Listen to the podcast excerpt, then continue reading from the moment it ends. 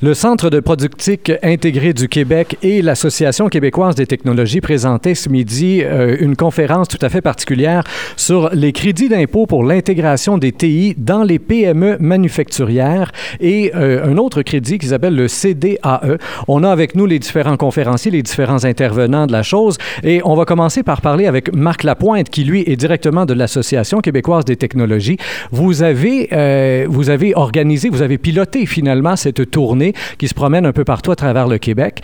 Euh, euh, on, fait ça, un, pourquoi? Et deux, est-ce qu'il y a vraiment des retombées? Est-ce que après vos euh, présentations, de plus en plus d'entreprises, finalement, se dirigent et vont faire les demandes, toutes les démarches nécessaires pour obtenir les crédits d'impôt en question? Là? Euh, dans l'ordre de votre question, euh, on le fait parce qu'on veut rendre service à nos membres et aux gens de l'industrie des technologies dans un premier temps. Donc, en amenant les experts euh, dans les régions ou à rencontrer les entrepreneurs, ça leur permet à chacun d'eux de bien comprendre la mesure, savoir s'ils sont éligibles et aussi optimiser leurs demandes, simplifier leur façon de travailler avec Investissement Québec qui gère les mesures pour eux.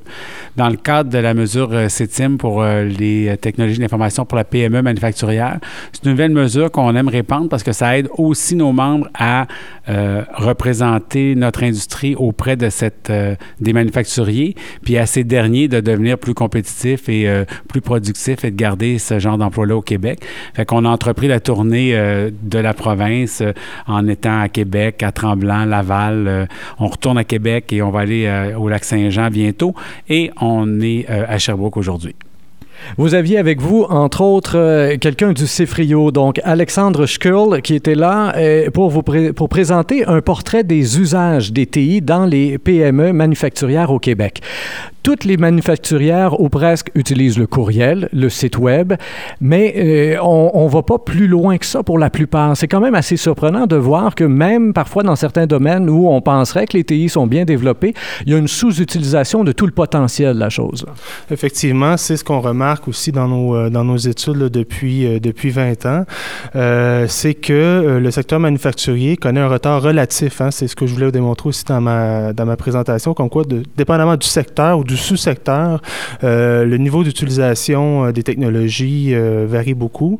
Et comme vous faites mention là, sur les le, paradoxe, en fait, c'est un peu ce que je voulais apporter tantôt. Le paradoxe de la PME, comme quoi que oui, on utilise le courriel, oui, on utilise Internet. 80 des entreprises sont connectées, sauf qu'au-delà de ça, il y a quand même un besoin d'informatisation pour le ERP ou des technologies de gestion plus générales. Bien, justement, c'était la prochaine question. Qu'est-ce qu'il y a en dehors de ça? Là, pour tous ceux qui nous écoutent et qui, justement, ont leur site web, ont leur courriel, mais ne voient pas après ça, ne, ne connaissent pas tout, le, tout le reste du spectre. Qu'est-ce qu'on a là, concrètement pour eux qui pourrait euh, les aider finalement et dans la fabrication et dans la vente et donc dans la bonne santé de leur entreprise, le manufacturière, évidemment? Mais à toutes les interfaces de l'entreprise, il y a une matière à informatisation, que ce soit la gestion de la production avec un ERP, que ce soit euh, au niveau euh, de la gestion des approvisionnements avec un système là, SCM ou euh, au niveau de l'interface client, gestion de la commercialisation avec un CRM. Donc, il y a plusieurs solutions. Là, ça, c'est les grandes familles de progiciels. Mais à travers tout ça, il y a différentes pratiques aussi qu'on peut, qu'on peut mentionner là, qui, qui viennent peut-être accélérer ou formaliser les processus des entreprises. Et euh, vous étiez accompagné euh, pour la présentation euh, par Madame Mélisa Dubois, qui, elle, vient directement d'Investissement Québec et qui était là pour présenter le crédit d'impôt pour l'intégration des TI dans les PME manufacturières. Ça, c'est le nouveau crédit d'impôt qui a été lancé il y a quelques mois à peine, au mois d'octobre 2013. Qu'est-ce qu'on retrouve de particulier? Qu'est-ce qui le distingue de tous les autres crédits d'impôt qui peuvent toucher d'une manière ou d'une autre tout le monde de l'informatique? Donc, ce crédit-là euh, vise euh, les euh, PME manufacturières. le but de cette mesure-là, c'est d'augmenter la productivité au Québec et d'inciter les PME manufacturières à intégrer un logiciel à haute valeur ajoutée dans leur processus d'affaires.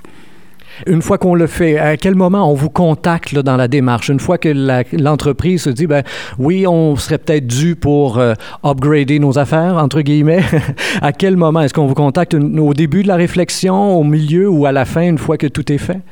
Aussitôt que l'entreprise a terminé son analyse des besoins, qu'elle a fait une démarche structurée pour son diagnostic et puis qu'elle a fait son choix de fournisseur, elle peut nous soumettre et nous contacter pour soumettre sa, demande avant de signer son contrat avec le fournisseur choisi.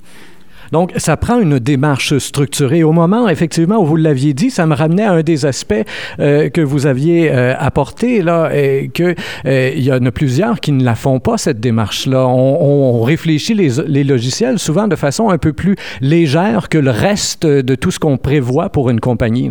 C'est un des facteurs de réussite d'implantation d'une technologie.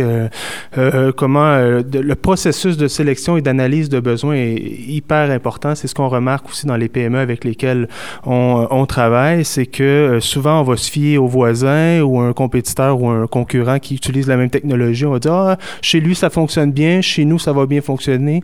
Souvent on, y va par, par intuition pour faire la sélection d'un logiciel ou d'un logiciel. Or, euh, l'analyse de besoins est primordiale. Parfait. Je reviens à vous, euh, Madame euh, Dubois. Évidemment, qui dit crédit d'impôt, dit euh, normalement, il y a une petite somme d'argent au bout de la ligne qui se doit d'être alléchante parce que pour passer à travers tout le processus bureaucratique de la chose. Alors, combien est-ce qu'on peut espérer aller chercher là avec ce crédit d'impôt-là particulier? Donc, le crédit d'impôt, c'est pour euh, jusqu'à c'est 25 des dépenses admissibles jusqu'à un maximum de 250 000 et le montant de crédit est limité à 62 500 euh, pour la durée de l'application du crédit qui se termine euh, le 1er janvier 2018. 1er janvier 2018. Donc, ça, peu importe le résultat des prochaines élections, là. Hein, ce, crédit d'impôt-là a été mis en place par le Parti québécois, mais là, peu importe le résultat des prochaines élections, est-ce qu'un nouveau ministre des Finances libéral, caquiste ou solidaire, euh, est-ce qu'il pourrait changer ça? Ou si vraiment, là, ça vaut la peine dès aujourd'hui de faire la démarche pour aller le chercher? J'aurais le goût de répondre que quand on est ministre des Finances, on peut prendre les décisions qu'on veut. Euh, maintenant, cette mesure-là, elle était euh, euh, mise en place pour favoriser l'adoption des technologies puis rendre nos PME manufacturières plus productives. Euh, faudrait faudrait euh, avoir vraiment quelque chose de plus alléchant proposé si on voulait retirer celle-là, je pense. Mais euh, en politique, on ne sait jamais. Hein? On peut pas se commettre de rien avant ni après. Donc, si je comprends bien, on attend au moins au 7 avril avant de contacter Investissement Québec pour faire la, la première amorce de la démarche. On avait aussi en finale de présentation aussi avec nous donc Annick Millette, qui, elle, venait présenter le CDAE. Alors, attendez, je l'ai ici, c'est le crédit d'impôt pour le développement des affaires électroniques. Le premier crédit d'impôt dont on a parlé s'adressait directement aux entreprises manufacturières. Le deuxième, lui, est plus pour les programmeurs, c'est ça? Et plus pour les sociétés qui œuvrent en TI. Donc, on parle des sociétés qui développent des systèmes informatiques euh, ou encore euh, ben, qui développent des, des logiciels, qui conçoivent des systèmes informatiques, qui intègrent des systèmes informatiques. Alors, qu'est-ce qu'on leur offre? Euh, parce que ça, c'est pas une nouveauté, c'est quelque chose qui existe déjà et qui fonctionne, qui est déjà bien utilisé. Là. Oui, oui, oui. Euh, ça fonctionne. Écoutez, c'est en vigueur depuis 2008. Euh, ça vient d'être prolongé jusqu'en 2025. Euh, le crédit d'impôt annuel, en 2012, je pense qu'il a atteint 250 millions environ là, de mémoire. Donc, c'est un crédit d'impôt qui est fort populaire. Ça vise vraiment les sociétés qui développent des, des systèmes informatiques. Et qu'est-ce qu'on va chercher avec celui-là? Qu'est-ce qu'on présente? On présente la recherche et l'innovation, on présente le salaire des... Euh, qu'est-ce qu'on présente exactement là? En fait, pour se qualifier, vous voulez savoir euh, qu'est-ce qu'il faut faire pour se qualifier? Ben, L'argent comme tel qu'on va recevoir, qu'est-ce qui peut se faire créditer au bout de la ligne? là? C'est 30% de la main-d'œuvre admissible, donc euh, euh, jusqu'à un maximum, présentement, c'est un maximum de 20 000 par employé par année. Et à partir de 2016, ce sera 22 500 par employé. Donc, c'est un crédit d'impôt qui est 30 de la masse salariale admissible. Ce qui est quand même un crédit assez intéressant, quand on peut déduire 30% de la masse salariale d'une compagnie qui, si je me souviens bien, doit avoir au minimum six employés à temps plein. Et le temps plein, ce n'est pas du 40 heures semaine. Non, non. Pour être admissible, un employé doit occuper un poste plein temps. Euh, donc, c'est un poste qu'on définit comme étant, euh, le plein temps est défini comme étant un poste à durée minimum prévue de 40 semaines et pour euh, une durée de travail par semaine de 26 heures semaine. Minimum. Parfait. Et donc, à partir du moment, euh, du moment où on répond à ce critère de base, bien là, évidemment, il y a d'autres critères euh, pour déterminer euh, l'admissibilité, mais ça devient très intéressant, justement, de pousser plus loin pour aller le chercher, pour aller voir. Et, et, qu'est-ce qui, dans ce travail-là, qu'est-ce qui peut être fait? Est-ce que c'est absolument tout développement de logiciels, de progiciels ou quoi que ce soit dans la programmation qui compte? Ou s'il y a là certains spectres là, qui sont très précis? Oui. Euh, la société doit se qualifier et le ministère euh, des Finances a défini les critères d'admissibilité par des activités en TI qui sont définies par des codiciens. Euh, donc, j'invite les gens à aller voir peut-être sur notre site Internet euh, le détail là, des codiciens.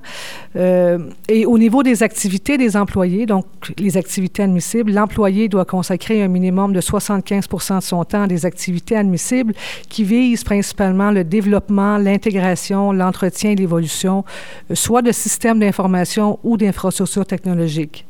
Et donc, à chaque fois qu'on fait cette démarche-là auprès d'Investissement Québec, évidemment, vous n'êtes pas Revenu Québec comme tel. Il y a une première démarche qui est faite avec vous où on obtient une attestation et c'est ça qu'on va présenter à Revenu Québec. Est-ce que cette attestation-là est systématiquement acceptée par Revenu Québec par la suite ou s'ils doivent revérifier?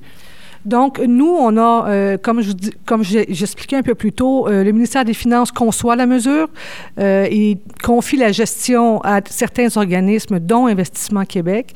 Euh, et on a, nous, on est au niveau sectoriel, donc on atteste, on certifie des critères, si vous voulez, plus sectoriels, et tout ce qui est fiscal est administré par Revenu Québec. Très bien. Le site Internet d'Investissement Québec où on peut retrouver tous les critères, tous les formulaires et tout ça, c'est le invest-québec.com invest-québec.com. Alors, je vous rappelle, chers auditeurs, que nous avions avec nous Annick Millette et Mélisa Dubois, toutes deux d'Investissement Québec. Alexandre Schkurl était là euh, de la part du CEFRIO et nous étions aussi en compagnie de Marc Lapointe de l'Association québécoise des technologies. À vous quatre, je dis merci. Et vous, chers auditeurs, eh bien, je vous invite, comme toujours, à partager cette entrevue sur Facebook, Twitter et autres réseaux sociaux. Au microphone, Rémi Perra.